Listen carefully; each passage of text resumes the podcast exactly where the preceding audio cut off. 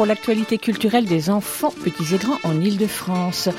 Premier mercredi des vacances. Et on commence avec les petits papiers, la revue de presse d'Estelle Laurentin. Bonjour Estelle. Salut, ça va chauffer ce matin. Oula, oula, en tout cas c'est dans quelques instants. Chronique cinéma avec Yves Bouvray, notre spécialiste du cinéma d'animation, qui reçoit Max Groruk, je suis pas sûre de bien prononcer son nom, réalisateur du magnifique film Wardy qui sort aujourd'hui en salle et ce sera à 10h50.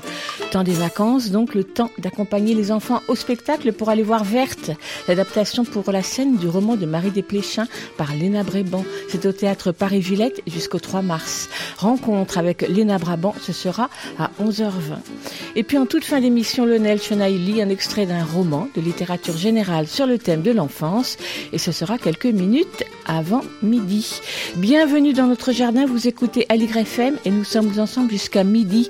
C'est Auguste Robin, épaulé par Gilles Brézard, qui assure la mise en onde de l'émission. Merci à eux. L'adresse de la radio, 42 rue de Montreuil dans le 11e, le téléphone du studio 01 40 24 29 29, le site aligrefm.org, le mail éléphant at aligrefm.org, le Facebook de la radio, le Facebook de l'émission, bref, tout ça pour prendre de nos nouvelles, nous donner de vos nouvelles et suivre la publication des podcasts.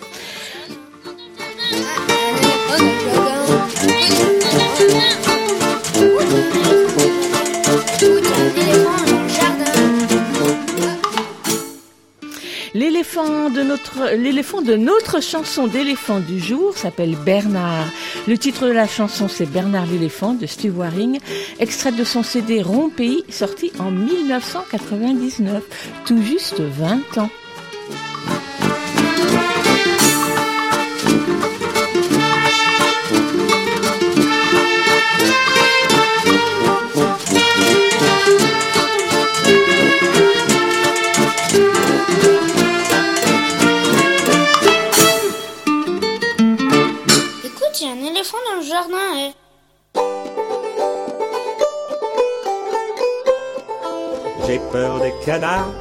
J'ai pas peur de Bernard. Mon ami depuis longtemps, c'est un éléphant.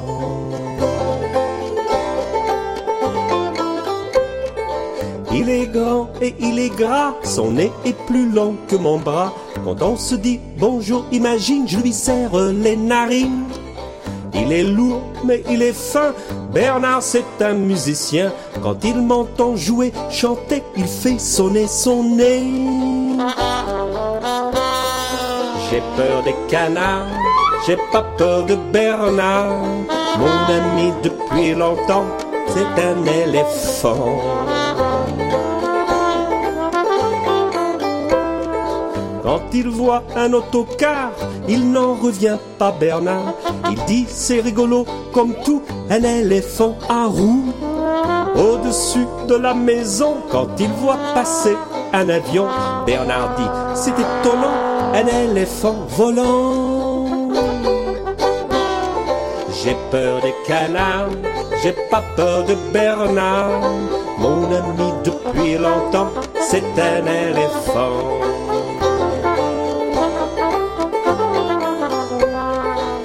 Est lourd et il est large, il ne tient pas dans le garage. Quand c'est en panne, la bagnole, il m'emmène à l'école. Il me porte sur son dos dans la classe de Marie-Jo. Descends Bernard Elle a crié, il a cassé l'escalier. J'ai peur des canards, j'ai pas peur de Bernard. Mon ami depuis longtemps, c'est un éléphant.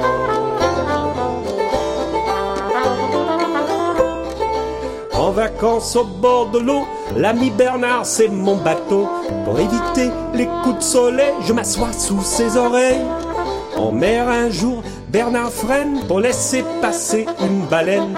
Il me dit, tu te rends compte, un éléphant s'en trompe. J'ai peur des canards, j'ai pas peur de Bernard. Mon ami depuis longtemps, c'est un éléphant.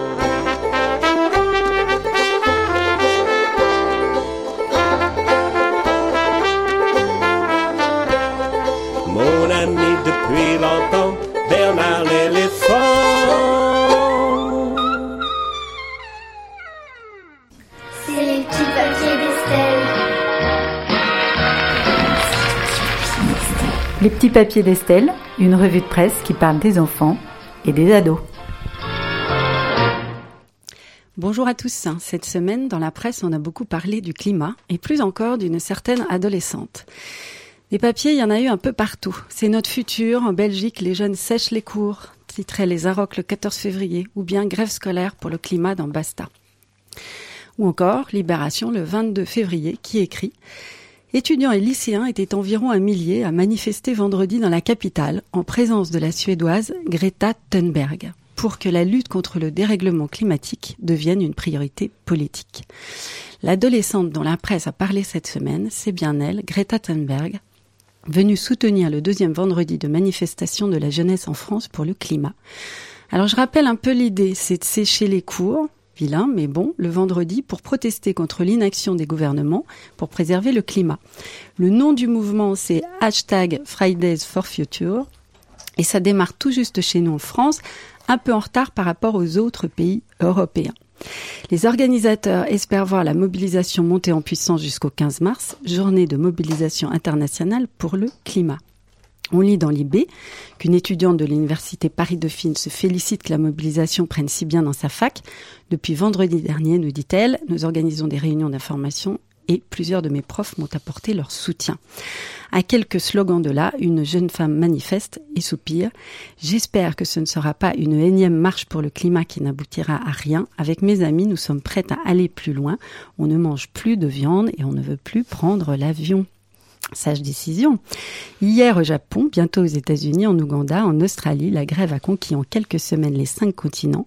Vous serez mort en 2050, pas nous, scandent les jeunes dans les rues de Paris. Pas sympa, mais réaliste. Du côté, du côté du gouvernement, on assure soutenir le mouvement, bien que pour l'instant, aucune mesure concrète le prouvant n'ait été annoncée. Alors, est-ce que ce sera, comme le dit la jeune femme interviewée par Libé, une énième marche ou est-ce que quelque chose a changé? Dans l'Express, on lit Armada de caméras, de micros, d'appareils photo, place de la République. À Paris, une rockstar de passage? Eh bien non, c'est Greta Thunberg qui se livre à un point presse, entourée de jeunes leaders européens engagés dans la lutte contre le changement climatique. Une nuée de pancartes s'agite et rivalise d'imagination. Moins de riches, plus de ruches. La planète fond, ils ne font rien. Sauvons les ours polaires, pas les actionnaires. Mais qui est donc Greta Thunberg? Our house is on fire. I am here to say our house is on fire. According to the IPCC, we are less than 12 years away from not being able to undo our mistakes.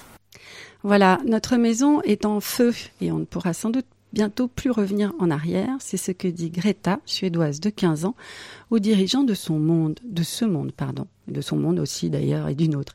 Toujours dans l'Express, pour Louise lycéenne, c'est certain, c'est sa détermination qui nous inspire. Greta, elle a bluffé ses admirateurs lorsqu'elle s'est adressée aux grands de ce monde lors de la COP24 en Pologne puis à Davos en janvier.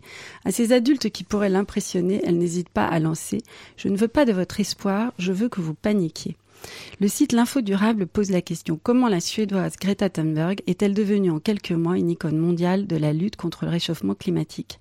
Alors on revient un peu en arrière avec un portrait de la jeune fille publié par Le Monde en décembre dernier.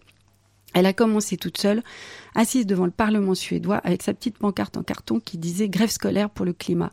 Elle voulait envoyer un message aux candidats dont elle estimait qu'aucun de leurs programmes ne permettait de préserver la planète des effets du changement climatique. Trois mois et demi plus tard, la jeune Suédoise était devenue un phénomène sur les réseaux sociaux, phénomène qui s'est propagé de la Scandinavie en Allemagne, aux Pays-Bas, au Royaume-Uni et jusqu'en Australie où des milliers d'élèves se sont rassemblés devant les parlements régionaux le 30 novembre dernier. Le journal Le Monde nous cite certaines de ses interventions. Votre silence est presque pire que tout. Le futur des générations qui viennent repose sur vos épaules. Ceux d'entre nous qui sont encore des enfants ne pourront pas changer vos actions actuelles quand nous serons suffisamment âgés pour faire quelque chose. Ses parents lui ont emboîté le pas. Sa mère, pourtant chanteuse lyrique internationale, ne prend plus l'avion, mais dans d'autres familles, c'est moins simple. Et tout ça, ce n'est pas sans poser quelques problèmes générationnels. On revient au magazine L'Express qui publiait déjà en octobre dernier sur le sujet avec ce titre Climat quand ça chauffe entre parents et enfants. Les sujets de débat ne manquent pas entre nous, rigole mi-figue mi-raisin Anne-Sophie de l'ONG Climat. Pour elle, c'est devant un rôti qu'a eu lieu la première escarmouche avec ses parents. Je leur ai annoncé que j'en voulais pas car j'avais décidé de plus manger de viande. Notre alimentation carnée n'est plus soutenable. Pour obtenir un kilo de viande de bœuf, il faut utiliser 15 000 litres d'eau alors que des régions entières meurent littéralement de soif. Incompréhension parentale, évidemment. Et c'est aussi ce qu'affronte Pauline, bénévole pour une association sur les questions environnementales. Je suis pour l'interdiction du glyphosate alors que papa, qui est agriculteur, utilise ce produit et le juge utile, du coup, quand il m'entend, ça le met hors de lui. Chez Marine, on se contente de petites victoires avec les parents. Il y a des progrès, sauf peut-être avec sa grand-mère, qui fait de la résistance et la surmone surnomme l'herbivore. Attention, les vieux sont pas du tout pour les progrès. Alors, pour faire le point sans se fâcher, regardons famille France Télévisions Éducation et ce sera le petit conseil média jeunesse du jour. C'est gratuit, c'est sur francetv.fr.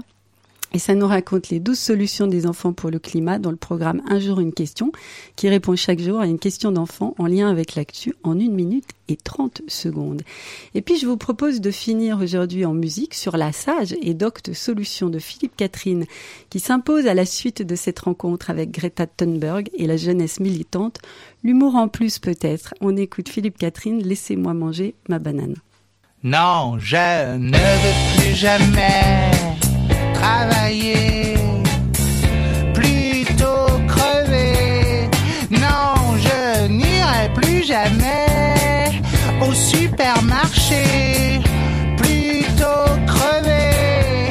Non, mais laissez-moi, non, mais laissez-moi manger ma banane. Non, mais laissez-moi, non, mais laissez-moi banane tout nu sur la plage.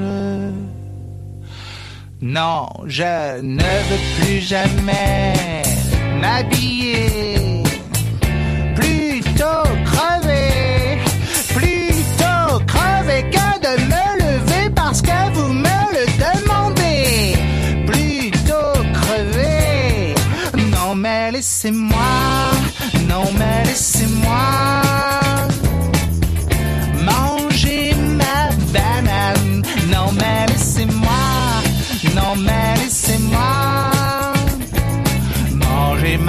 Banane tout nu sur la plage. Oui monsieur, je sais que ce sont vos enfants, mais quand ils me voient, ils rigolent tout le temps. Alors laissez-moi, laissez-moi, laissez-moi, laissez-moi, laissez-moi!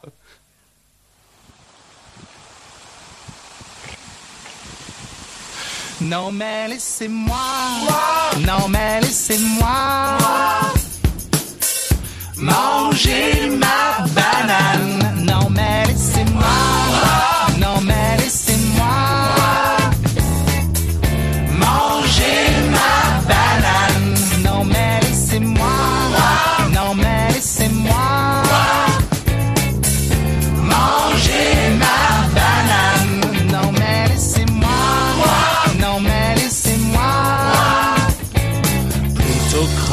Que de pas finir ma banane Philippe Catherine sur Aligre FM 93.1. Écoute, il y a un éléphant dans le jardin. Embouteillage dans Paris ce matin, ou en tout cas le taxi ne trouve pas la route pour arriver jusqu'à la radio. Alors on bouleverse un petit peu. On retrouvera Matt Rutz euh, dans une petite euh, vingtaine de minutes. On va d'abord eh bien parler théâtre. Après Bonjour et Où sont les mamans, deux pièces de théâtre de Claude Ponty en 2007. Puis en 2015 avec l'adaptation du roman de Cola Gutmann des Inséparables, Léna Bréban a choisi pour sa troisième création pour le jeune public d'adapter, de mettre en scène Verte, le roman de Marie Desplechin, paru à l'école des loisirs en 1996 et dont le succès depuis ne s'est jamais démenti auprès des pré-ados. De sa plume vive, affûtée, souvent drôle, Marie Desplechin aborde les questions de la transmission familiale, de l'hérédité, de l'identité, à travers l'histoire de trois générations de sorcières d'aujourd'hui. Mais Verte, la plus jeune, refuse de devenir sorcière comme sa mère. Elle veut juste être normale. Et face à sa mère et à sa grand-mère, deux femmes au caractère bien trempé, elle trouvera peu à peu la voie pour s'affirmer. L'ado boudeuse et râleuse, casque sur les oreilles et pieds en dedans, parfaitement interprétée par Rachel Arditi, s'épanouit peu à peu et prend son envol en prenant ce qui l'intéresse de la tradition familiale. Avec son compère Alexandre Zambo, Léna Bréban a adapté le roman pour la scène avec beaucoup de fidélité, tout en lui apportant une dimension scénique assez truculente. Mère et grand-mère sont explosives et ne font pas dans la demi-mesure. Les recettes de sorcellerie dans le chaudron sont peu ragoûtantes, juste ce qu'il faut. Les moments que partagent Verte et son ami Soufi, en particulier quand ils dansent ensemble, sont touchants. Verte est un spectacle joyeux, tout en abordant des questions existentielles importantes. Et dans la salle, on rit beaucoup. Créé à Chalon-sur-Saône au début du mois de février, Verte de Léna Bréban est à l'affiche du théâtre Paris-Villette depuis le 21 février et jusqu'au dimanche 3 mars. C'est donc au théâtre de Paris-Villette que j'ai rencontré Léna Bréban juste avant la représentation de dimanche après-midi. Micro. Léna Bréban, bonjour. Bonjour. C'est la troisième représentation aujourd'hui qui va commencer bientôt, je crois. Euh, la troisième représentation parisienne, parce qu'on a créé euh, à l'Espace des Arts à Chalon, qui a produit le spectacle.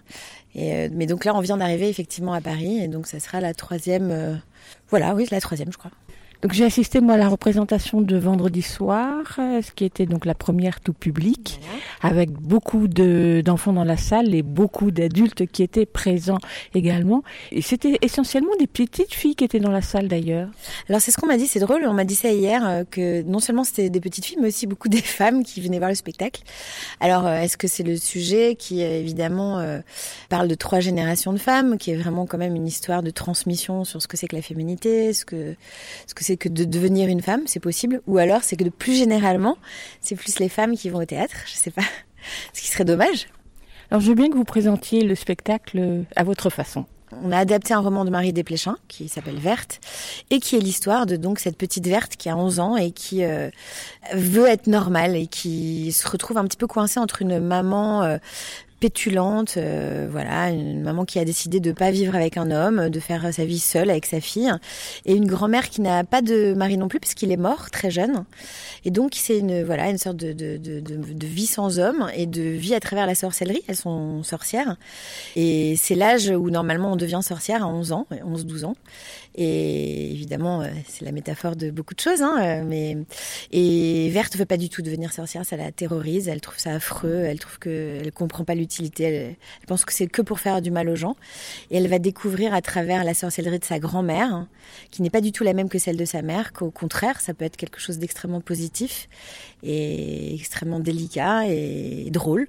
Et euh, voilà, et c'est comment cette petite fille va faire son chemin euh, sur son identité euh, de sorcière, son identité féminine, comment elle va découvrir l'amour avec Soufi, qui lui-même est sans arrêt ramené à la question de son identité, puisque la grand-mère lui dit Mais tu viens d'où, mon petit Soufi bah, De Bretagne. Alors évidemment, Sophie est noire, donc euh, c'est- une autre manière aussi de parler de comment on est sans arrêt ramené à notre apparence physique, à notre euh, notre genre, et comment on fait sa place dans la vie euh, avec toutes ces questions-là. Donc Ursule la mère, Anastabot la grand-mère, vous disiez tout de suite que c'était deux portraits de sorcières différentes. Est-ce que vous pouvez un peu les qualifier plus précisément? On est parti euh, de l'idée que d'Ursule, enfin ce qui est dans le livre, hein, euh, pour moi Ursule c'est euh, donc la génération des femmes des années 80, des, des femmes très, tout d'un coup il y a l'idée de, faire carrière, l'idée d'être, de suffire à soi-même, de, de contredire le schéma, la femme du mari qui reste à la maison et qui fait la popote quoi. Sauf qu'elle l'a, fait très fortement ce chemin-là et du coup elle a complètement, euh, bah, complètement sorti les hommes de sa vie. Et en tout cas, le père de Verte, ça va être la grande quête de Verte, c'est de retrouver son père, de retrouver d'où elle vient finalement. Puis, puis, euh, Anastabot, qui est une, sorcière. euh, moi, je dirais que c'est une sorcière épanouie, qui est en, non, mais c'est vrai, qui est en accord avec sa sorcellerie, qui est en accord avec sa vie, qui a, qui a connu un grand amour. Alors, sa grande tristesse. euh, moi, ce qui m'avait beaucoup touché dans le, texte, c'est que ma grand-mère m'avait carrément sorti ça euh, texto, en fait. Je lui ai dit, ah, parce que moi, je voulais être actrice. Je dis, ah, mamie, c'est quoi ton rêve dans la vie? Moi, c'est d'être actrice. Elle m'a dit, mais tu sais, moi, ça serait que ton grand-père soit encore en vie. Parce que je l'ai tellement aimé.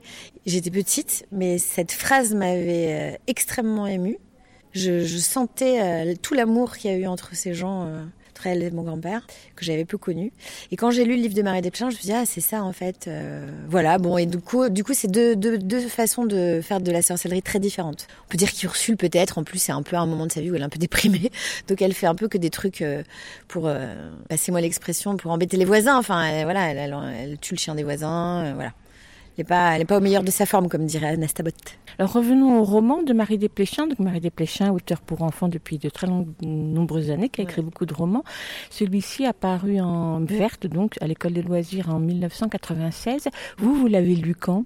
Alors moi, je l'ai lu, euh, je le reconnais, je l'ai lu très récemment. Je l'avais pas du tout découvert euh, au moment où il est sorti, parce que je pense que j'étais, voilà, c'était pas le moment où je lisais encore euh, de la littérature jeunesse. Je découvrais la littérature tout court.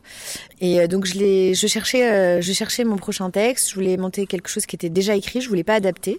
On voulait pas adapter avec Alex. Alexandre Zambo, mon co-auteur. Et puis finalement, on n'a pas trouvé quelque chose qui correspondait à tout ce qu'on avait envie de raconter à ce moment-là. Et je suis tombée sur Verte, c'est mon le père de mon fils qui m'en a parlé. Et puis dans la même journée, euh, Dorian de l'école des loisirs qui m'a dit, c'était très drôle. C'était dans la même journée, deux personnes m'ont prononcé Verte et Marie Desplechin. Je connaissais les, les, autres œuvres de Marie Desplechin, par contre, moi j'avais pas lu Verte, ni Pomme, ni Mauve. Et voilà. Et alors là, je me suis dit, euh, ouais, ça, ça va être ça. Parce que tout de suite, tout de suite, il y avait les femmes, il y avait tout ce dont j'avais envie de parler. Il y avait aussi le fait de, mettre euh, un, acteur de couleur sur scène. Enfin, ça paraît peut-être euh, dérisoire, mais en réalité, c'est très important parce que je trouve que le théâtre euh, euh, est très blanc. Et c'était important pour moi de d'ouvrir ma troupe à que ça ressemble à la vraie vie, quoi. Dans le roman de, Marie Desplechin, les quatre personnages, puisque donc les trois femmes plus Sophie, le jeune garçon, prennent la parole tour à tour pour raconter le, récit de cette aventure. Des récits qui vont plus ou moins se superposer et se succéder. Enfin, il y a un très gros travail euh, narratif que vous n'avez pas repris. En fait, au départ, on voulait le reprendre. On a fait des essais et ça s'avérait euh, très curieux parce que du coup, c'est comme si l'histoire n'avançait pas. Ce qu'on peut se permettre dans la littérature, finalement, le théâtre euh, le permet difficilement puisque l'histoire euh, avait du mal à, se dé- dérouler. Du coup, on en a finalement gardé. Alors peut-être ça vous est pas euh, tout à fait parvenu, mais il y a beaucoup quand même d'adresses publiques. Et donc, c'est une façon pour les personnages de donner finalement leur point de vue. C'est pas dans l'ordre, c'est-à-dire c'est pas tout le point de vue de d'Ursule, tout à fait le point de vue de Anastabot, etc., etc., comme dans le roman. En revanche, dans chaque séquence, il y a des changements de point de vue. Chaque personnage prend la parole euh, à son endroit, quoi. Oui, oui, si, si, j'avais bien remarqué, mais surtout ce qui m'avait frappé, c'était parce que c'est dès le début du spectacle, c'est la mère. Parce que la mère, vous prenez, je vais dire, pas le texto, le texte du livre, mais pas loin. Donc là, vous prenez vraiment le temps de donner son point de vue et sa façon de rentrer dans l'histoire. Exactement. Ben, en fait, moi, euh, déjà, le coup de foot que j'ai eu pour le livre, il est démarré sur ce monologue-là, où je me suis tout de suite dit, elle va démarrer de la salle. C'est-à-dire, j'ai lu, je me suis dit, si je fais ce, ce texte, je ferai démarrer la, mère de la salle. Ça sera comme un prologue, ça sera un peu brechtien. Et ça sera une façon de dire, voilà, voilà ce qui m'arrive, regardez, regardez ce qui va se passer, regardez comment ça se passe euh, chez les sorcières, regardez est-ce que ça se passe comme chez vous. C'est vraiment mon désir de ce texte est parti de là. Et donc, évidemment, euh, il n'était pas question que bah, je, je puisse pas me faire plaisir et que je puisse pas le faire, puisque j'avais très envie de ça, je sais pas, j'avais envie qu'elle démarre à la salle, je trouvais ça marrant. Puis je trouve que c'est... Moi, ça m'a soulagé qu'elle euh, écrive Ursule comme ça. Je trouve qu'on a trop tendance dans la littérature jeunesse, dans souvent ou quand on parle aux enfants, de, faire comme si la mère était quand même une sorte de, grâce intouchable, de, femme parfaite et tout, alors que moi je me vis dans la totale imperfection euh, et je vois bien que mes copines aussi et, et je trouvais ça bien. Et d'ailleurs c'est marrant parce que souvent là, les enfants euh, disent à leur mère en sortant, oh, c'est trop toi. C'est trop toi. Ce qui peut être potentiellement un petit peu vexant, mais vu, les rapports qu'entretiennent Verte et Ursule dans la pièce. Mais en, réalité, euh, je trouve ça super parce que c'est plus parfois euh, le regard de, gens adultes qui vont dire Ah, mais c'est quand même assez. euh, c'est violent les rapports euh, Ursule euh, Verte. Bah oui, c'est violent dans la vie les rapports parents-enfants parfois, surtout au moment de l'adolescence, surtout quand on construit sa propre personnalité. Je, je défie quiconque de me dire que il n'y a pas des moments où on s'entretue à moitié. Donc, euh, enfin, je- évidemment c'est une blague, hein. on s'entretue pas, mais où, où en tout cas le ton monte. Alors, le ton monte entre Ursule et sa fille, mais le ton monte aussi entre Ursule et sa mère. Alors exactement. Personnellement, moi par exemple, le téléphone pour moi c'est quelque chose qui se passe très mal avec ma mère à chaque fois. On s'adore, on- vraiment on est très très proches. Mais euh, régulièrement on se raccroche au nez, euh, je sais pas, pour des broutilles quoi. Enfin en tout cas il y a quelque chose de l'ordre de l'amour qui peut vite tourner au vinaigre. Et j'avais envie de raconter ça. En fait j'avais justement envie de démystifier ces rapports familiaux qui euh, sont trop euh, lisses à mon goût, euh, parfois représentés de façon trop lisse. Ça fait du bien aussi de pouvoir dire oui, oui, ça se passe comme ça chez nous aussi. Ça se passe comme ça en fait chez les gens et, et ça veut pas dire qu'on s'aime pas. Ça veut dire qu'on s'aime, mais que bah c'est pas si simple. Alors j'aime bien qu'on revienne encore au roman, parce que dans le roman, finalement, mais peut-être que je me trompe, il y a beaucoup de monologues et pas tant de dialogues que ça dans le roman. Donc les dialogues, vous avez à la fois repris, on les a reconnus, des bribes de, textes de Marie Desplechin, mais en fait vous avez beaucoup écrit. Ah, on a beaucoup écrit avec Alexandre Zambo. D'ailleurs, euh, j'étais super contente que Marie Desplechin, qui était là euh, l'autre soir, qui n'a- n'avait rien lu et rien vu, et je trouve que c'était vraiment génial de nous faire confiance euh, comme ça. J'étais évidemment extrêmement traquée, euh, totalement terrorisée qu'elle aime pas, et elle a vachement rigolé. Et ça m'a fait extrêmement plaisir parce que oui, il y a plein de choses qu'on a écrites. Bah, de toute façon, euh, c'était obligé puisque comme vous le dites, c'est très narratif dans le roman, donc on est obligé de dialoguer et puis on a essayé de d'aussi d'amener notre humour à nous, en plus du sien, de notre patte à nous, euh, qui est parfois un peu, euh, voilà, un, petit peu acide ou, ou je sais pas. En tout cas, euh, ouais, on a on a mis notre patte dans les dialogues, tout en conservant totalement par moments son écriture et en s'inspirant totalement de ces situations. Puis parfois on a on a été obligé d'inventer totalement des situations puisque il y a des choses euh, pour le théâtre on en a besoin, alors que dans le roman on peut on peut tout à fait ça se tient en une phrase quoi. Alors ces trois personnages plus sous-film mais plus en arrière-fond, lui, euh, sont des personnages qui sont très explosifs, chacun à leur façon. Ouais. Ouais, tout à fait. hein. C'était ça aussi que j'avais aussi un petit peu envie de raconter, c'était que Verte, euh, des fois on se sent un petit peu petit par rapport à son hérédité aussi. Des fois, pour peu qu'on ait une maman qui est très bien réussie, ou je sais pas, ça peut être un grand-père. Enfin, je veux dire, là, c'est des femmes, mais ça peut tout à fait être euh, sur des, hommes, ça marche pareil. Hein. On peut être écrasé un petit peu par euh, la façon dont les gens s'impliquent dans la vie ou se, positionnent. Moi, ça m'a touché qu'elle écrive ça. Euh, voilà, je, moi, je, moi, je voyais ça, l'intérieur- je voyais ça, je voyais que c'était difficile pour cette gamine de faire sa place au milieu de ces deux femmes qui sont très explosives, effectivement, toutes les deux, à leur manière, très différentes. Ce que je trouve beau, c'est qu'à la fin, on se rend compte qu'elle a beaucoup de force verte, de sa petite façon particulière, à sa façon douce, comme ça. C'est un personnage très fort, puisque sa quête, c'est de retrouver son père. Et qu'au bout du compte, elle va arriver à, à imposer euh, son choix à ces deux femmes, à qui, a priori, on n'impose pas grand-chose dans la vie. Parce qu'au départ, elle est quand même très refermée sur elle-même, son casque sur les oreilles, enfin Mm. comme tout, tout ado, regarde les pieds en dedans, et puis à la fin, elle est complètement épanouie. Bah, c'est ça, hein, c'est vraiment la métaphore de, de, de devenir soi-même, quoi, de s'assumer tel qu'on a envie d'être et de grandir, quoi. Clairement, c'est, je trouve que c'est ça qui est hyper beau dans l'écriture de Marie Desplechin, c'est qu'elle le fait euh, par petites touches, l'air de rien, quoi. On a l'impression que c'est comme ça, et puis finalement, c'est hyper beau. Ça raconte euh, vraiment euh, l'histoire d'une, d'une jeune fille qui grandit, voilà, qui devient une femme. Alors si on revient à la scène et donc au, au décor, bon j'ai eu l'impression, et peut-être que je me trompe, que c'était un décor un peu années 60. Tout à l'heure on parlait années 80, mais non c'était la cuisinière et la table en formica. Ah, c'est vrai, c'est marrant. Non, pas du tout. En fait, euh, c'est drôle que vous disiez ça. Alors non. En tout cas, moi, j'avais très envie, pareil, première image euh, qui m'est venue et je voulais la conserver. Pour moi, elles habitaient dans un HLM. Voilà, moi, j'ai beaucoup euh, vécu dans des petits appartements aussi, donc euh, peut-être j'avais aussi envie de raconter mon histoire, donc d'une certaine manière, peut-être. Mais oui, voilà, je voulais que ce soit, elles vivent dans un petit endroit, que ce soit Madame Tout le Monde, en fait, que les gamins puissent sortir et se dire, en fait, c'est chez moi. C'est ma, maison, c'est ma, cité, et, puis chez ma grand-mère, bah, c'est le petit arbre qu'il y a devant la maison de chez ma grand-mère. Voilà, je voulais que vraiment on puisse sortir en se disant, Oh, mais en fait, les sorcières, c'est pas du tout euh, des gens qu'on connaît pas, c'est des gens qu'on connaît. Il y a la cave de la grand-mère avec l'atelier de sorcière. Euh, Non, là il y en a pas partout. Non, alors la cave, justement, là, là, c'était vraiment, euh, bah, il faut bien rêver un peu quand même. Donc euh, non, la cave, on a, on a travaillé sur bah, la vraie sorcellerie, enfin la sorcellerie comme on l'imagine. Il y a un énorme chaudron, il y a des chauves-souris, il y a des araignées, il y a des scolopendres, il y a tout un tas de trucs absolument affreux et dégoûtants. euh, et, euh, et voilà, mais Julie Pilot, qui, qui interprète Anastabot. je pense que quand on la voit comme ça, avant qu'elle entre dans sa cave, on se dit c'est Madame Mamie tout le monde, quoi. Ça pourrait être une dame tout à fait normale qu'on voit dans la rue, bien habillée, voilà. Je bien vous présenter les quatre interprètes. Alors donc il y a Julie Pilot qui fait Anastabot, la grand-mère, Céline Carrère qui fait Ursule, la mère. Donc ça, c'est deux jeunes, enfin deux jeunes femmes que je connais depuis le conservatoire. On était au conservatoire de Paris ensemble. Ensuite, il y a Rachel Arditi, euh, qui était, euh, comme Julie Pilot, euh, déjà dans Les Inséparables, que j'avais mis en scène, que je connais de très longue date également, que j'ai beaucoup, que j'ai une actrice que j'adore. Et puis, il y a un petit nouveau, donc, qui s'appelle Pierre Lefebvre, qui est un acteur qui danse, est acteur et qui danse extrêmement bien, qui joue Soufi et qui est, une recrue que j'espère conserver longtemps.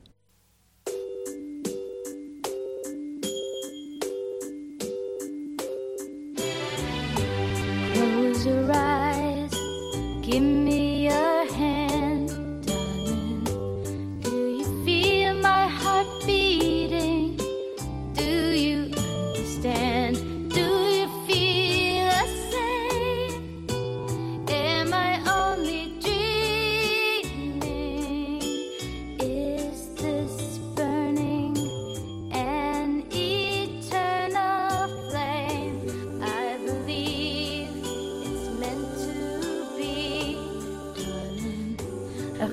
que vous avez apporté qu'on ne retrouve évidemment pas du tout dans le roman, c'est la danse et la musique. Oui, alors euh, c'est marrant, pareil, euh, c'est des sensations comme ça avant de... Par exemple, pour Les Inséparables, je m'étais dit, je voudrais qu'il y ait une scène chantée. Il y avait une scène chantée. Et pour Verte, je me suis tout de suite dit, j'aimerais qu'il y ait une scène dansée. Et puis ça s'est fait comme ça en fait. J'avais tout de suite pensé à Pierre pour jouer Sophie. Je trouvais que pour moi c'était une évidence. Et Pierre danse très bien. Et donc, des fois, on part aussi de, ce choix d'acteur. Au même titre que Julie est quelqu'un de très physique, Julie Pilot, et que donc voilà, je savais que mon Anastabot, je la voudrais comme ci, comme ça, parce que ça partait de mon désir de travailler avec Julie. Bah là, c'est pareil, je me suis dit, oh, bah, je vais profiter de ce garçon qui danse tellement bien. Et du coup, euh, voilà, je me suis dit, on va traduire des choses par la danse, ça va être super. J'en suis très contente. Et puis, la musique, moi, j'adore ça. Euh, j'en écoute énormément. C'est très important pour, dans ma vie. Et je trouve que c'est également très important dans la transmission de la mémoire affective d'une génération à l'autre. Je trouvais que c'était euh, intéressant de parler, par exemple, euh, des générations, des différences de génération. En, alors ça, c'est pas du tout dans le roman, évidemment, en utilisant euh, la musique qu'écoutait Ursule et de voir le regard que portait une gamine aujourd'hui, que porte une gamine aujourd'hui sur bah, Big Bisou et Eternal Flame. Voilà, je trouvais que c'était intéressant parce que c'est et en même temps accéder aux parents qui vont venir sur leur mémoire affective hein, de leur adolescence et en même temps de voir ces gamins qui essayent de danser le floss dessus. Ça marche pas du tout, évidemment. Il y a une vraie différence. Moi, je, quand j'écoute les musiques qu'écoute mon fils ou, même Angèle, tout ça, là, je ne me parle pas du tout. Pourtant, c'est du même ordre, euh, c'est de la, voilà, je sais pas comment on peut appeler ça, c'est de la musique populaire, comme j'en écoutais énormément. Donc je trouvais ça marrant. Et puis il y a quand même des chansons qui passent d'une génération à l'autre. Par exemple, au départ, j'avais mis Michel Fugain dans la, dans la pièce, puis finalement on l'a enlevé parce que Michel Fugain, ça a été repris par des petits chanteurs, là, donc les gamins connaissent, puis moi je connais, puis ma mère connaît. Et je trouvais ça extrêmement gai, ces chansons qu'on peut chanter de génération en génération. C'est pour eux, il y a, y, y a, des choses qui passent d'une truc à l'autre. Comme au même titre qu'il y a aussi Beyoncé, euh, euh, la, petite verte écoute Beyoncé dans la cuisine à la radio, et la mère arrive et on se rend compte que la mère sait faire, sait danser le Beyoncé aussi bien que sa fille. Il y a quelque chose là-dedans qui est étrange. J'aime bien euh, cette idée que la musique, elle, puisse euh, aider les générations à se parler et tout. Je trouve ça alors une des particularités dans vos spectacles, en tout cas dans celui-ci, Les Inséparables, c'est l'importance du décor. Aujourd'hui, on est un peu habitué dans le spectacle jeune public à une certaine économie dans le décor. Enfin, j'ai l'impression. Vous, pas du tout. Alors, Les Inséparables, c'est autre chose. On avait, c'était, comment on dit, fait une sorte de délire sur. On verra que le, haut du corps des acteurs. Là, c'est tout à fait différent. Là, j'ai clairement eu la chance de trouver des gens qui ont cru en nous, qui ont cru en notre projet. C'est-à-dire notre projet de grosse forme pour le théâtre euh, pour enfants. C'est extrêmement rare. C'est l'espace des arts. Philippe Nicolas Royer et Adrien Devant et Valérie Dassonville au Théâtre Paris-Villette qui ont, voilà, qui ont clairement euh, mis de l'argent, il hein, faut bien le dire, euh, dans notre, donc l'espace des arts nous produit, le, Paris-Villette nous coproduit, qui ont décidé de mettre de l'argent dans notre spectacle, quoi. Et ça coûte de l'argent. Hein. En fait, c'est un décor qui coûte autant d'argent que pour, enfin, pas autant, hein, évidemment, c'est quand même une économie euh, plus basse, mais en tout cas, c'est qu'un spectacle, disons, voilà, à peu près normal. voilà. En fait, moi, j'ai pas envie de faire du théâtre jeune public, j'ai envie de faire du théâtre, et il se trouve que mon théâtre s'adresse à un spectateur tout public, c'est-à-dire de, l'enfant à l'adulte. Mais euh, je vois pas pourquoi euh, il faudrait absolument qu'on se trimballe avec une chaise et un tapis parce qu'on s'adresse aux gamins. Je trouve ça déprimant.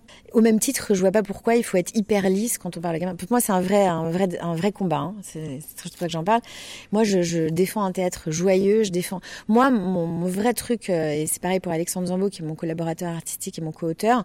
Nous, on a vraiment envie. C'est important pour nous que quand un gamin sorte de notre spectacle, de ce qu'on fait, il a envie d'y revenir. Pour moi, c'est mon pari, c'est que je veux que ces gamins euh, trouvent que le théâtre, c'est leur endroit, qu'ils aient envie de revenir vite euh, dans un théâtre. Et ma dernière euh, question, Léna Bréban, elle sera justement sur vos lectures, mais votre lecture à vous d'enfance. Est-ce que vous vous souvenez d'un livre qui vous a marqué et qui vous a peut-être conduit à vous adresser au jeune public aujourd'hui? Non, il y en a plein, mais c'est marrant que vous disiez ça, parce qu'aujourd'hui, je suis en train de réfléchir à mon prochain spectacle. Donc, je suis déjà en train de, de, de, de recenser un peu tout ce qui me touche comme ça. Moi, il y a la comtesse de Ségur a beaucoup compté pour moi. Quand j'étais petite, j'ai dévoré la comtesse de Ségur. Je, je trouvais ça me fascinait, euh, cet ancien temps, euh, ces rapports extrêmement difficiles. J'adorais ça. Euh, sans famille, ça m'a. Merlot aussi, ça m'a bien touché. Et après, il y a des trucs beaucoup plus. Mais voilà, je les assume, des choses beaucoup plus populaires. Émilie Jolie, ça a beaucoup compté pour moi quand j'étais petite. Donc, ça a été un truc. Voilà, c'était un mélange de de littérature et de culture populaire. Voilà, moi, je viens d'un milieu populaire aussi. Donc, donc avec toute cette culture-là euh, aussi, donc la musique, euh, la lecture, voilà, et les, les, films aussi sans doute, ouais, tout ça. Léna, merci beaucoup. Bah merci à vous, merci beaucoup. Verte, adaptée du roman de Marie Desplechin par Léna Bréban, par Léna Bréban et Alexandre Zambeau, mise en scène par Léna Bréban. C'est au théâtre Paris-Villette à la porte de Pantin jusqu'à dimanche, aujourd'hui et demain 14h30, vendredi 19h, samedi 17h et dimanche à 15h30. À voir en famille à partir de 8 ans. Les tarifs vont de 8 à 16 euros. Et tout de suite, on écoute les frères Casquettes. Les frères Casquettes qui seront à la maison, à la MJC Tati à Orsay demain après-midi. La chanson qu'on écoute s'appelle Flotter dans l'air. Donc de et par les frères Casquettes. Leur CD paru à l'automne. Il s'appelle La vie devant nous. Et donc ils seront en concert non pas seulement demain après-midi, mais aussi demain matin à 10h15 et donc à 15h à la MJC Tati à Orsay pour leur concert qui s'appelle Connecté.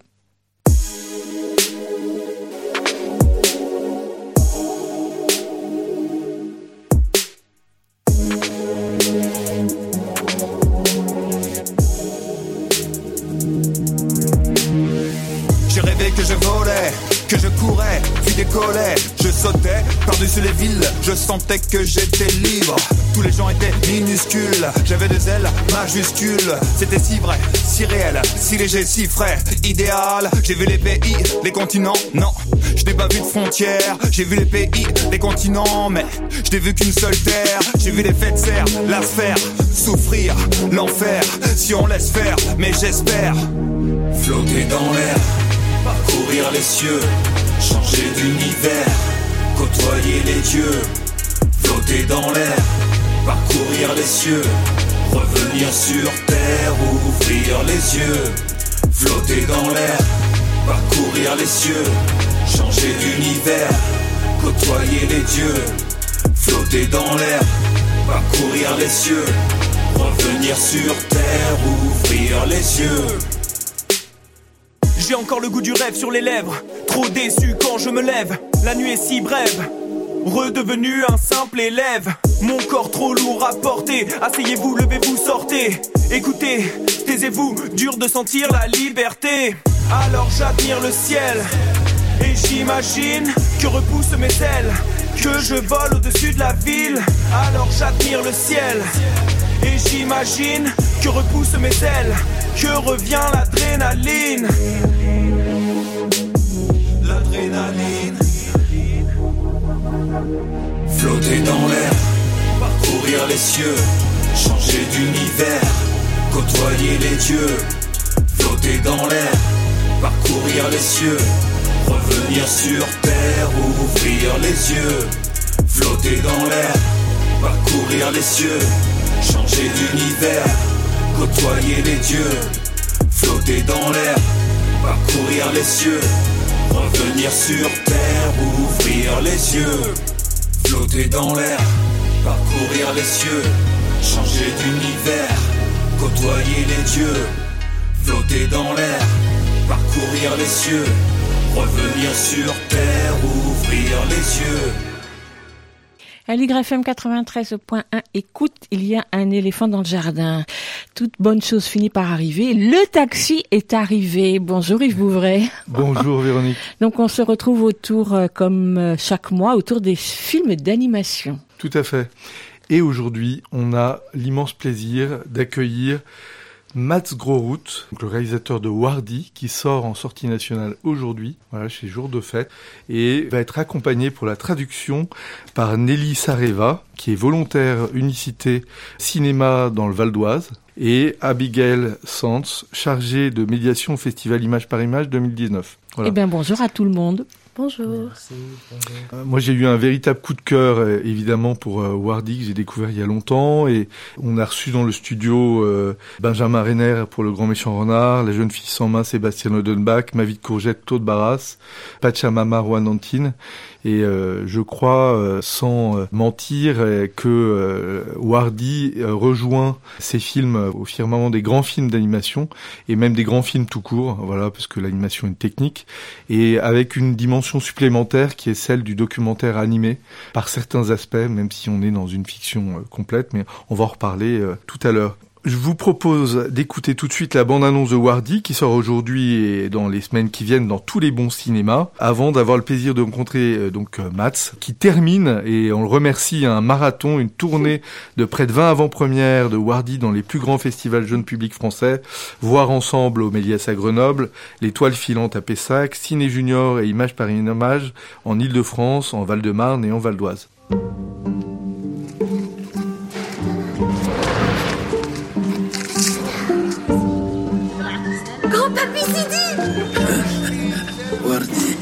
Aujourd'hui, c'est le 15 mai. Le jour de la catastrophe. La Namba. Ces graines, c'est pratiquement tout ce que nous avons pris en partant de chez nous. Au village de Sidi, en Palestine. Pourquoi on n'y est jamais retourné? Ça, c'est le passé. Ils l'ont effacé. Un jour, tu verras, tu comprendras. On est toujours enfermé ici. La seule chose qui est changée, c'est les tours. Elles grimpent toujours plus haut. Tiens, un peu de magie. Prends-en soin, je te la confie. Sidi m'a donné sa clé. Je crois qu'il a perdu l'espoir. Tout le monde s'en fiche de l'espoir. Pas moi Et Sidi non plus Alors, il faut que tu le retrouves et que tu lui ramènes. Mais comment? Je sens toujours le parfum des fleurs.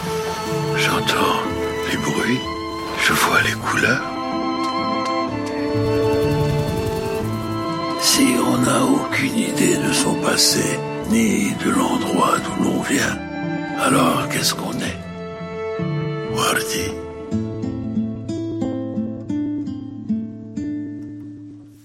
Cher Mats, est-ce que tu peux nous dire qui est Wardy C'est tout de suite ce petit personnage, cette jeune fille de 11 ans, en fait, qui est l'héroïne du film. Right. So Wardy is uh, she's this small girl who's growing up in camp, and I wanted to make, you know, the the situation for the Palestinians uh, is quite dark today in the camps, and it has also been a very difficult past for the last uh, 71 years. So, but in every new generation there is new hope. So I wanted to to have this character with, with hope. Donc Wardy, c'est une petite fille euh, qui vit dans un camp euh, au Liban. Donc le, le passé euh, dans ces camps euh, est assez euh, sombre et difficile.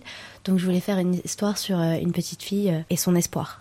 Tu parles donc euh, de la Nakba, donc de la catastrophe, le 14 mai 1948, la diaspora en fait de plus de 700 euh, réfugiés palestiniens euh, d'Israël au moment de, l'indépendance.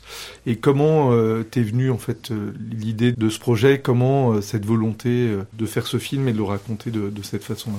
So I was, uh, my mother was a nurse during the war in Lebanon. So when I was 10, 11, 12, I grew up with seeing pictures of children my own age, but living in war.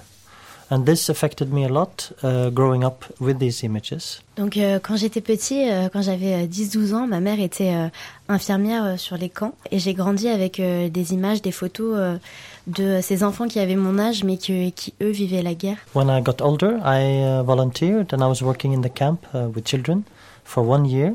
Donc quand j'ai euh, quand j'ai vieilli, euh, j'ai été euh, volontaire sur un camp pour un an en 2001. And uh, my friends in the camp were, you know, warm, beautiful, and very, uh, you know, they shared their friendship with me.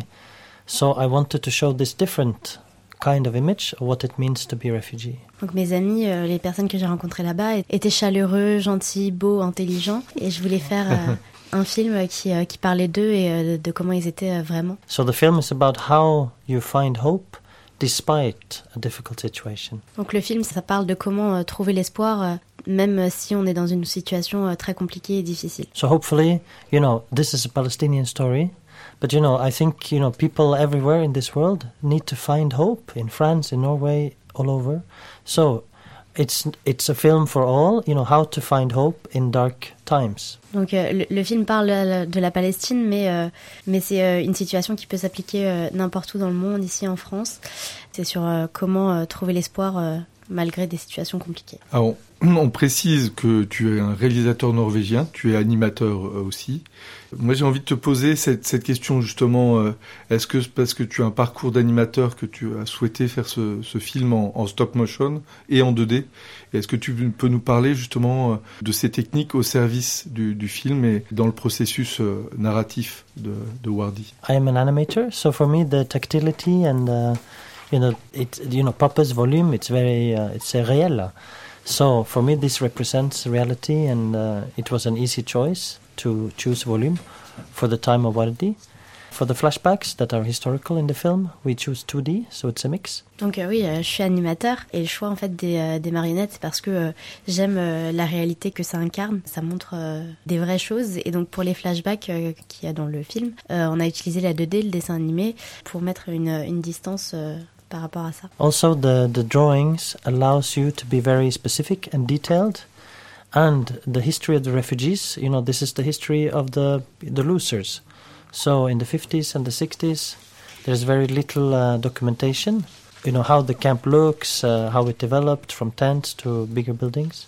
So we wanted also the film to be a historic testimony of the people in the camps. La 2D, donc, euh, ça permettait aussi de montrer des choses euh, beaucoup plus détaillées parce que euh, l'histoire dans les années 50-60, euh, il y a eu peu de documentation, donc on voulait montrer réellement en détail comment vivaient les personnes avant. Also for the um, with volume uh, with the marionette, we wanted you know to make the story on screen that it touches the audience that they feel ah but you know Wardi she could be my little sister, you know the the mother of Aunt- you know Wardi could be my mother, so the marionette in this way uh, because it's abstractions allows any audience I think it's, if it's French Norwegian to identify with the characters on screen. So you feel ah it's not just a story about somebody else but it could be our story Et euh, la marionnette aussi, euh, comme euh, comme c'est abstrait, euh, c'est quelque chose qu'on peut euh, toucher. euh, du coup, euh, on peut se dire que Wardy, euh, bah, ça pourrait être notre sœur, notre mère, ça pourrait être notre histoire. Donc ça permet aussi de,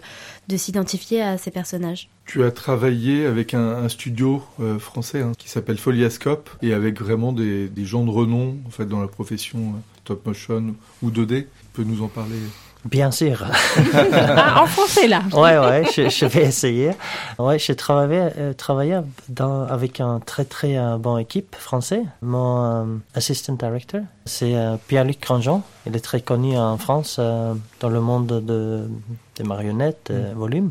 Et aussi pour le 2D, c'est une directrice, Hef- Hefang Wei. Donc, and also for the sets, everything, uh, Samuel Riberon, a very, very good team that worked together for a long time since uh, Hôpital Hilltop. Pour les décors, euh, on était avec euh, Samuel Ribéron, euh, donc des gens très connus, très qualifiés. Je vous propose qu'on qu'on écoute un extrait de la, la musique du film au, au milieu, justement, on va, on va en reparler, qui s'appelle All Pictures.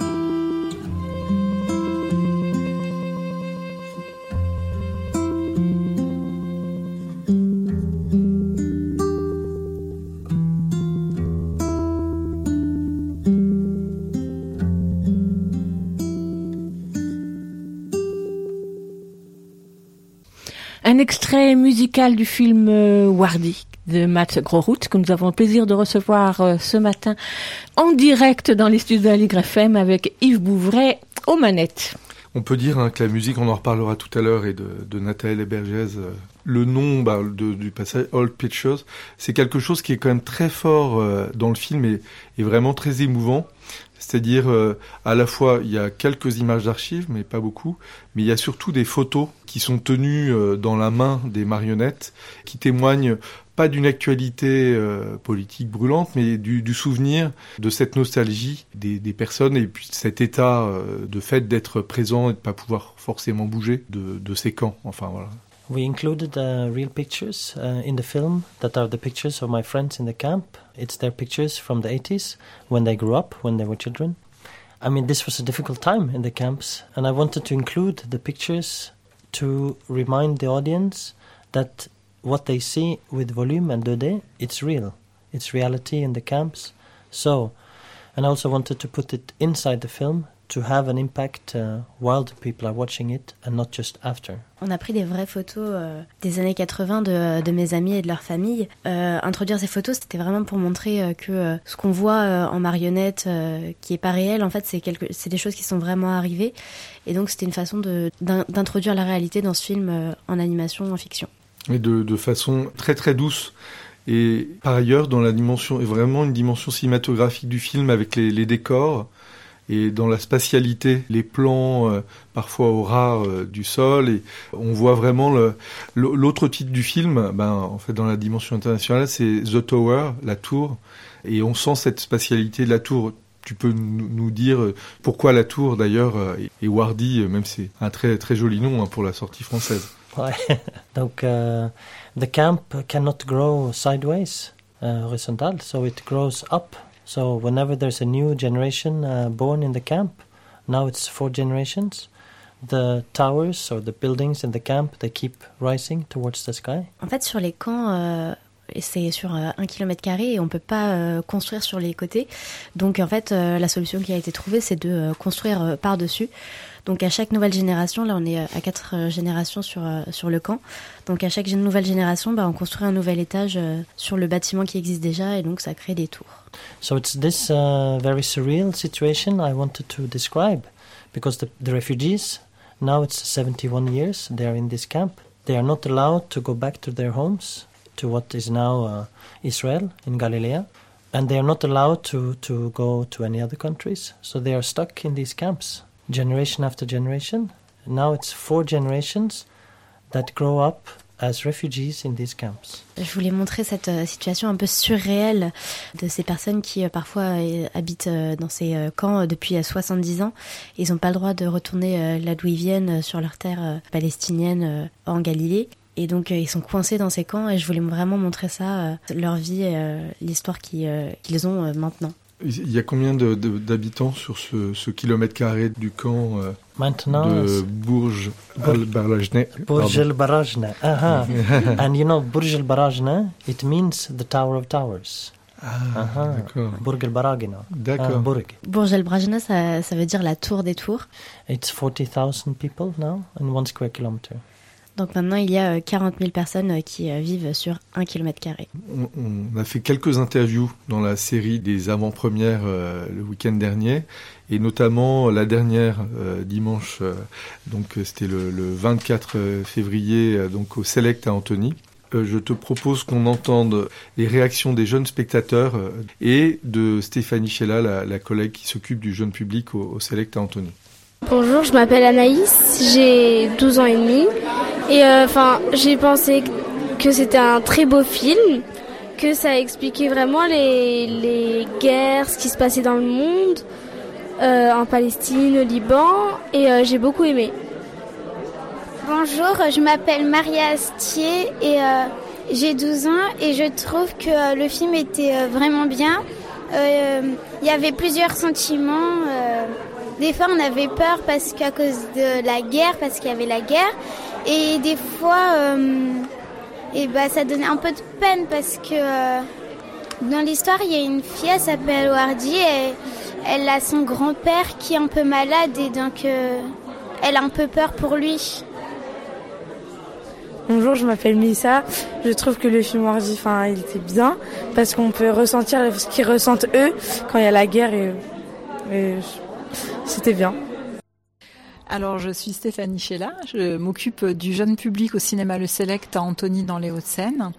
Et euh, donc quelques mots sur sur le film Wardy que j'ai eu euh, le, le, plaisir de, de, découvrir déjà au Festival d'Annecy, que j'ai pu revoir dans le cadre d'un festival parisien dédié au jeune public qui s'appelle Mon Premier Festival.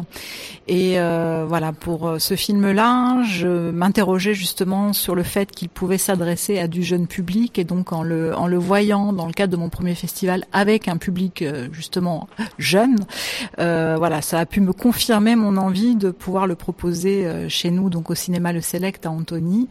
Euh, donc on a eu la grande opportunité de pouvoir euh, organiser donc une avant-première en présence du, du réalisateur Matt Gorin et, et donc qu'on va pouvoir le programmer pendant les vacances lors de la sortie nationale et de le reprogrammer un petit peu plus tard hors période de vacances parce que le film sort pendant les vacances. Et euh, voilà, sur ce genre de film, on, espère pouvoir à la fois euh, toucher effectivement euh, le tout public étant donné le sujet. On a, on utilise des relais, notamment un relais d'association France-Palestine Solidarité lors de l'avant-première, mais en insistant beaucoup sur le fait que c'était aussi un film potentiellement familial hein, et donc on va essayer de faire en sorte euh, dans, la programmation de le remettre en avant d'une manière ou d'une autre avec des animations spécifiques pour euh, faire venir le, jeune public euh, également. On espère vraiment pouvoir toucher le public familial en fait avec ce film. Je pense que c'est vraiment le genre de sujet qui permet vraiment de, de discuter. Il est accessible malgré la dureté de certaines situations et je pense que c'est vraiment formidable de pouvoir discuter entre générations sur ce film-là. C'est ce qu'on essaye de, de faire et ce qu'on espère autour de ce film-là vraiment. Quoi. Bonjour, alors c'est pour Radio Aligre, c'est écoute, il y a un éléphant dans le jardin, donc c'est mercredi matin avec euh, Mats Grohout. Et est-ce que vous pourriez me dire votre prénom et votre âge? Euh, Moi je m'appelle Félix et j'ai vraiment beaucoup aimé ce film. Et euh, ça a pris 8 ans et je suis admiratif parce que ça a duré très très longtemps. Et euh, j'ai beaucoup aimé parce que ça a dû être dur de fabriquer les figurines, euh, de les, de les mettre en. de faire les photos, euh, de les faire bouger beaucoup. Du coup, j'ai beaucoup aimé. Et euh, les images sont très belles et il y a beaucoup d'émotions dans le film quand on le regarde. Et tu as quel âge, dis-moi euh, 8 ans. Et tu le recommandes à, à tous les autres enfants Oui. de ton âge ouais. Mmh. Bonjour, moi c'est Elvire et j'ai 15 ans. Et euh, j'ai beaucoup aimé le film aussi. Je trouve ça impressionnant de réussir à parler de ce sujet. Et, euh, et ça a pu parler à, à, mon frère qui est plus petit. Et euh, je trouve ça bien parce que c'est un sujet qui est assez compliqué en général, surtout du point de vue extérieur. Et euh, j'ai beaucoup aimé, j'aime bien quand les films d'animation parlent de sujets euh, importants et même s'ils sont un peu difficiles.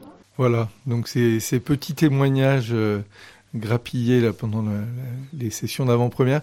Tu, tu réagissais là, en écoutant, tu voulais dire quelque well, chose? Oui, uh, uh, you know, when I was 11, 12 years old, I see the pictures from the camp. And somehow I think, you know, this was the beginning.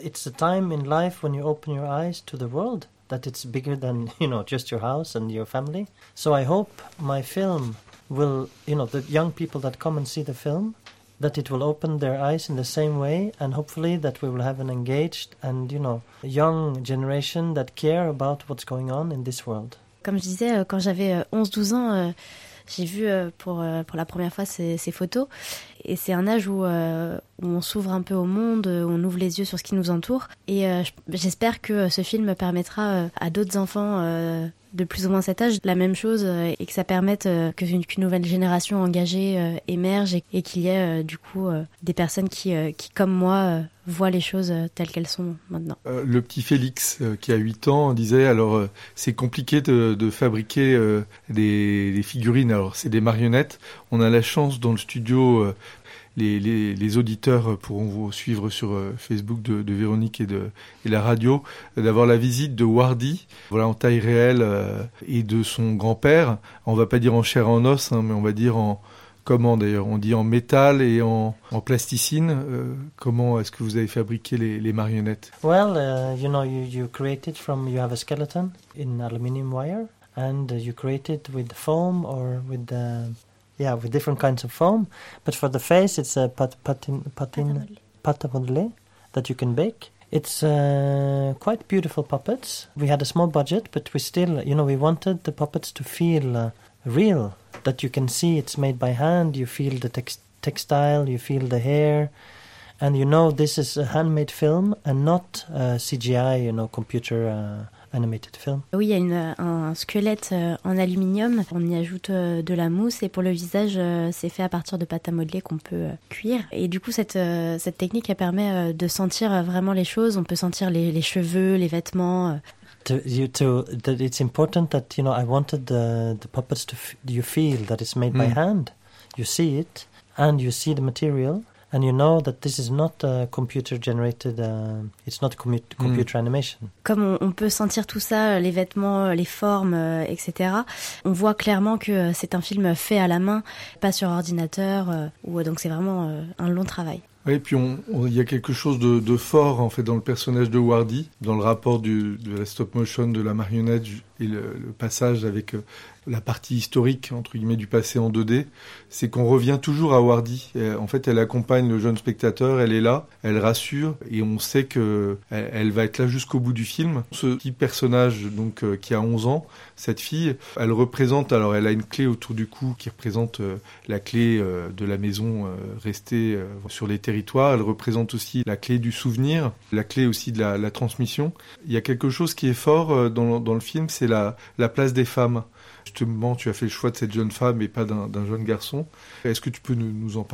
Yeah, in the film, you know, we want to break the stereotype about the refugee. You know, who is a refugee, and you, it's it's easy to think, ah, it's just sad and depressed people. No, it's people, you know, just like us, with, who wants to live.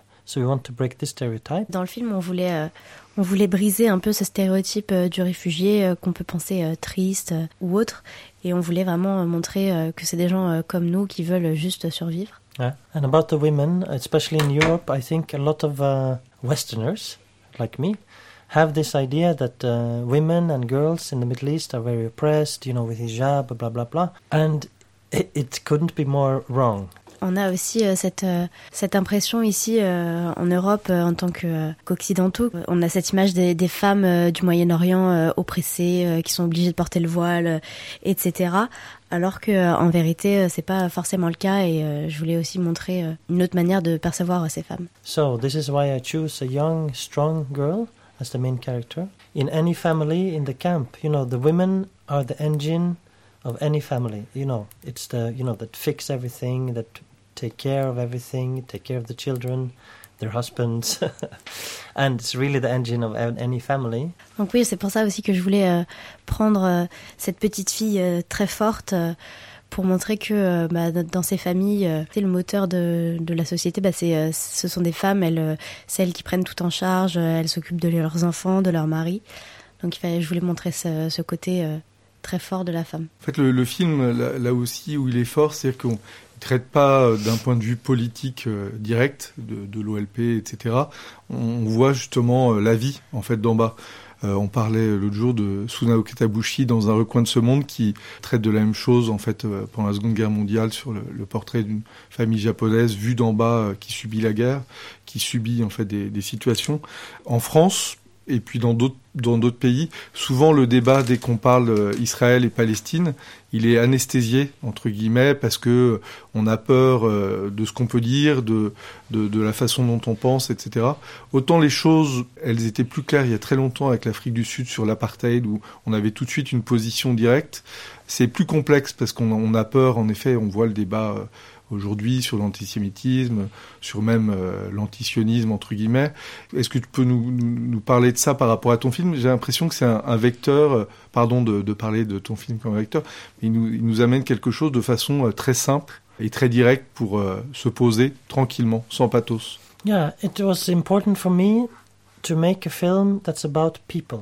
It's about people and you understand and you sympathize and you empathize with them. So for me, this is the political, my political, uh, to, you know, for me, this is a political way of doing films is to show people as people that have rights. L'important pour moi, c'était vraiment de faire un film euh, sur des personnes, sur des, euh, des gens euh, pour qui on peut ressentir de l'empathie. Pour moi, bah, c'est ça la politique, c'est de montrer ces personnes qui, qui ont des droits. I wanted to tell the Palestinian story and I show as little as possible about Israel. This is not a history about Israel. Hmm. It's a story about the Palestinians. Je voulais montrer un film donc sur sur la Palestine, sur l'histoire, leur histoire. Donc on voit très peu de, de, de et c'était vraiment, je voulais me, me focus sur leur histoire et sur les, les Palestiniens et ce qui euh, ce qu'ils vivaient. So I didn't want to fall into the trap because immediately if you make something that includes Israel, you will be stamped, you will be hammered in your head that oh, if you criticize Israel,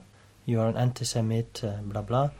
And I didn't want this. It's about the Palestinians and to really show they're just people who want to live and they have the right to go back. Je voulais, euh, je voulais pas tomber dans ce piège où euh, dès que euh, si j'avais parlé d'Israël, on aurait dit que, que je critiquais et que on aurait pu parler d'antisémitisme, etc. je voulais vraiment que ce soit basé sur, euh, sur la Palestine et montrer que c'est des gens qui ont, euh, qui ont des droits et qui, qui doivent euh, les récupérer. Justement, le, par rapport au, film qui a été projeté ben, en France en avant-première, est-ce qu'il a été projeté dans le camp déjà? Est-ce qu'il a été projeté en Palestine, en Israël et par ailleurs dans d'autres festivals? Yeah, we show the film in Ramallah, in Palestine, uh, also in Jordan, in Egypt, in uh, Morocco, and a lot of other places, US, uh, Korea, all over Europe. On a montré le film euh, dans, euh, dans pas mal d'endroits euh, dans le monde, notamment en Palestine, en Égypte, au Maroc, en France, aux États-Unis, en Australie. We have shown the film with peace, peace organizations in Israel, in Jerusalem and other cities. On a projeté le film avec des organisations pour la paix en Israël.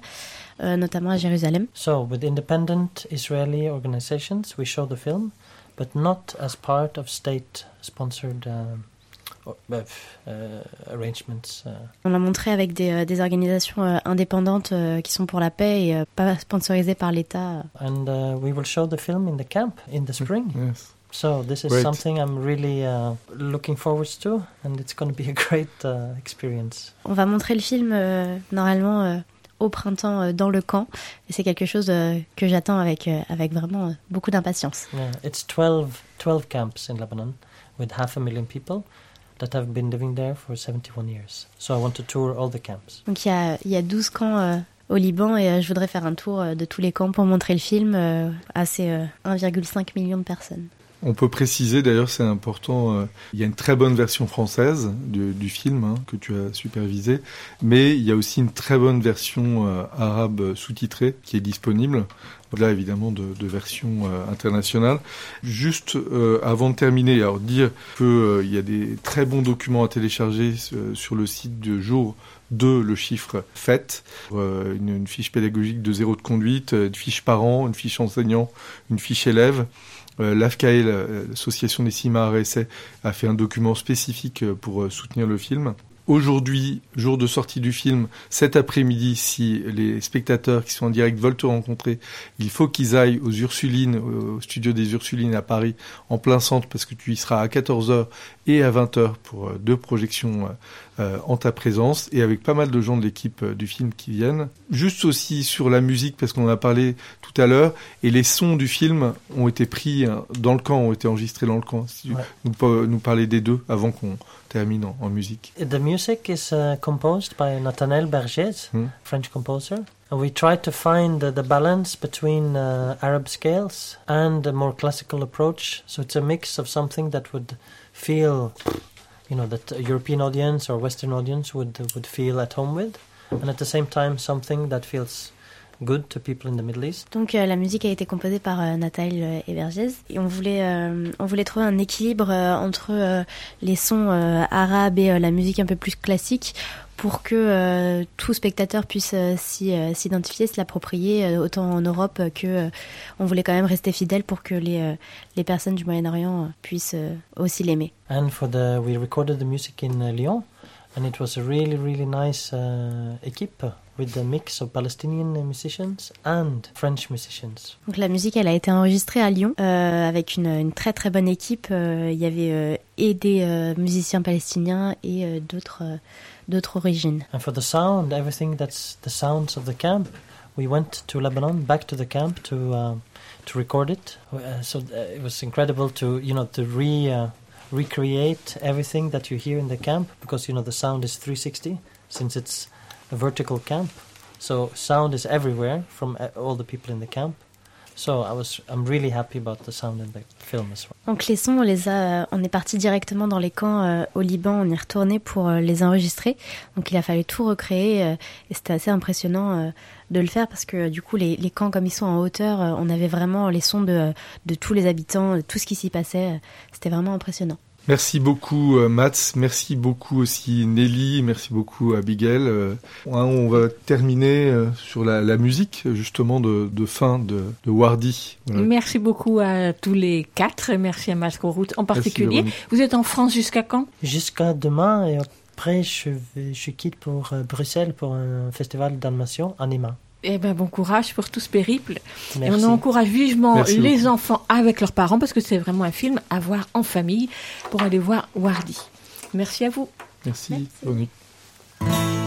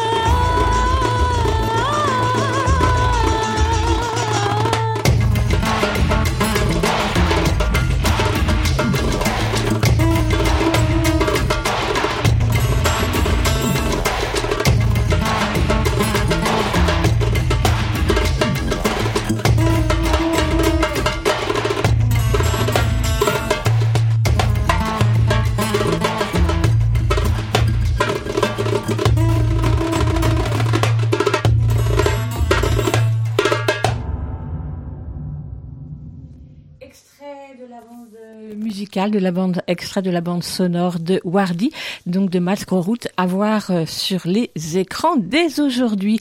Et tout de suite, eh bien, on change d'univers et on va écouter Charlie Couture qui nous chante Les enfants du dimanche ou l'amour divorcé. Tout ça pour introduire la lecture de Lionel.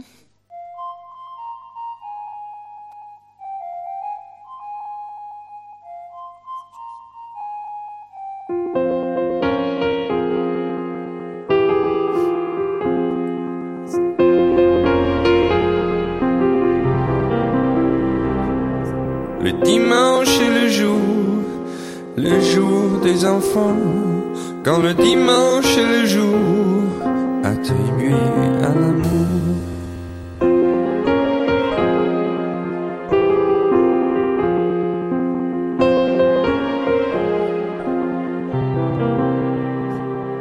Le dimanche est le jour des enfants déchirés, quand le dimanche est le jour de l'amour divorcé. Certains s'en vont prier, prier le jour du Seigneur, mais c'est pour oublier que c'est un jour saignant, blessé par le bonheur.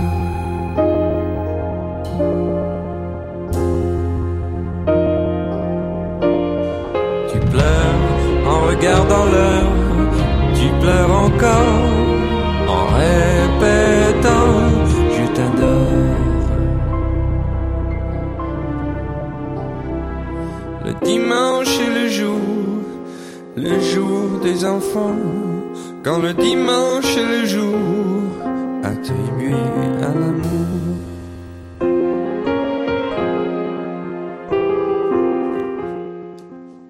Bonjour Lionel.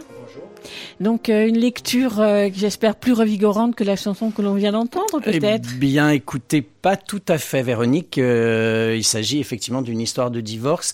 Alors, c'est un, c'est une nouvelle collection qui vient de paraître aux ateliers Henri Dougier. C'est une collection qui s'appelle Une vie, une voix. Ce sont des vies ordinaires, des voix singulières qui dessinent notre patrimoine sensible. Ces récits sont réels, ces histoires sont la nôtre. Donc ça, c'est la- le, le petit exergue pour présenter la collection. Et là, en fait, il s'agit donc d'un, d'un roman qui vient tout juste de sortir. Ça s'appelle Pour te voir cinq minutes encore. C'est d'Aurélie Le Floch. C'est une histoire vraie. C'est un récit autobiographique. Euh, en, le 31 janvier 1994, le père de l'auteur est mort du sida. Elle avait 15 ans, il en avait 36. Et voilà. Et donc, elle raconte euh, son histoire avec euh, son père et sa mère. Donc, son histoire aussi de parents divorcés.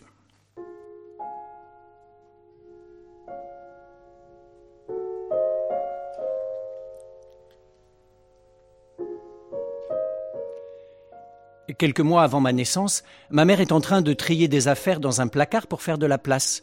Elle tombe sur une boîte à biscuits qu'elle ne connaît pas. Curieuse, elle soulève le couvercle. Aurait-elle dû s'abstenir de jouer les Pandores? Ce sont des lettres récentes, des lettres sans ambiguïté, des lettres d'amour adressées à son mari. Et le coup est doublement rude. Ces missives brûlantes sont signées Jacques, un ami de mon père Daniel, qui vient souvent à la maison. Brusquement, le conte de fées se termine. Questionné, mon père avoue son amour caché. Ce n'est pas qu'il n'aime plus sa femme, non, mais il est aussi amoureux de Jacques. En fait, il les aime tous les deux à la fois. Et puis, il ne comprend pas vraiment où est le problème, parce qu'un homme et une femme, ce n'est pas du tout pareil. Et même, puisque Jacques et Françoise s'aiment bien aussi, pourquoi ne vivraient-ils pas tous les trois ensemble avec le bébé? Après tout, l'époque est aux expérimentations sexuelles et amoureuses. On pourrait innover. Ma mère n'a pas voulu de cette option. À la place, elle a sombré dans une profonde dépression. Puis, un lundi d'hiver, frais et pluvieux, je suis né. Incapable de prendre soin de moi, elle a jeté l'éponge au bout de quelques semaines et m'a confié à ma grand-mère paternelle. J'avais trois mois. Mes parents ont divorcé. J'ai pu jeter un œil sur le jugement de divorce qui prête à sourire malgré la situation. L'actif à partager entre les membres de la communauté se monte à une quatrelle blanche, récupérée par ma mère, un réfrigérateur et un lit qui reviennent à mon père. Tout le reste, les meubles, la maison, appartenaient à la famille de ma mère. Daniel et Françoise ont recommencé à vivre leur vie chacun de son côté. Ils ont seulement 21 ans et tout leur avenir ouvert. Pendant mes premières années, de temps en temps, ils viennent me voir chez ma grand-mère. Un après-midi de printemps, ma mère vient me chercher pour une courte promenade. Ma grand-mère m'installe dans la poussette, me fait au revoir, profite de mon absence pour partager ma chambre, la ranger. Au bout d'une heure, elle sort à son tour. Tranquille, elle arrive place de la mairie, rêvasse un moment en attendant le bus numéro 2, puis écarquille les yeux. Je suis là. Oui, je suis là, dans ma poussette, à trois mètres de l'arrêt de bus, à côté d'une cabine téléphonique. Dans la cabine, il y a ma mère qui ne voit rien, qui me tourne le dos, partie dans les délices d'une conversation animée. Surprise d'abord, peinée ensuite, ma grand-mère attend. Une minute, trois, cinq, dix, laisse passer le bus. Mais ma mère ne se retourne pas. Pas encore. Toujours pas. Alors ma grand-mère n'y tient plus. Elle s'approche, je la vois, ça met un sourire sur mon visage, puis elle ouvre la porte de la cabine et s'explique avec son ancienne bru. Ma génitrice n'est pas vraiment gênée, non Elle a plutôt l'air d'une gamine prise en flagrant délit, les doigts dégoulinants de confiture. L'année de mes trois ans survient une nouvelle catastrophe. Le mari de ma grand-mère est emporté par une crise cardiaque, résultat de ses rapports trop intimes avec la bouteille. À son tour, la veuve tombe dans les griffes de la dépression. Les docteurs prescrivent des somnifères, des médicaments contre l'hypertension, toute une pharmacopée pour réguler son métabolisme. Mais ma grand-mère se traîne et son humeur reste morne. Ma mère, qui a bien évidemment obtenu ma garde après le divorce, décide de me reprendre avec elle. Nous emménageons dans un deux pièces à Rennes où nous resterons deux ans. Je n'ai plus de chambre à moi. Je dors dans un petit lit qui se replie pendant la journée. Je n'ai pas d'affection pour ma mère qui est une jeune femme triste. Elle ne joue jamais avec moi. À la place, elle écoute en boucle tous les garçons et les filles de mon âge. Et il ne faut pas la déranger. Quand elle a une course à faire, elle met un disque de Chantal Goya et me laisse seule avec la musique. Dans ces moments-là surtout, et puis aussi le soir quand je m'endors dans le noir, ma grand-mère me manque terriblement. Quelquefois, mon père m'emmène en vacances, ou en week-end au bord de la mer. Parfois aussi je vais manger chez lui avec ma grand-mère. J'aime bien être avec lui, parce qu'il sourit toujours, joue au ballon, construit de magnifiques châteaux de sable et me soulève de terre pour me porter très haut dans le ciel. Je ressens son bonheur de vivre et son énergie dans tous ses mouvements, dans tous ses gestes.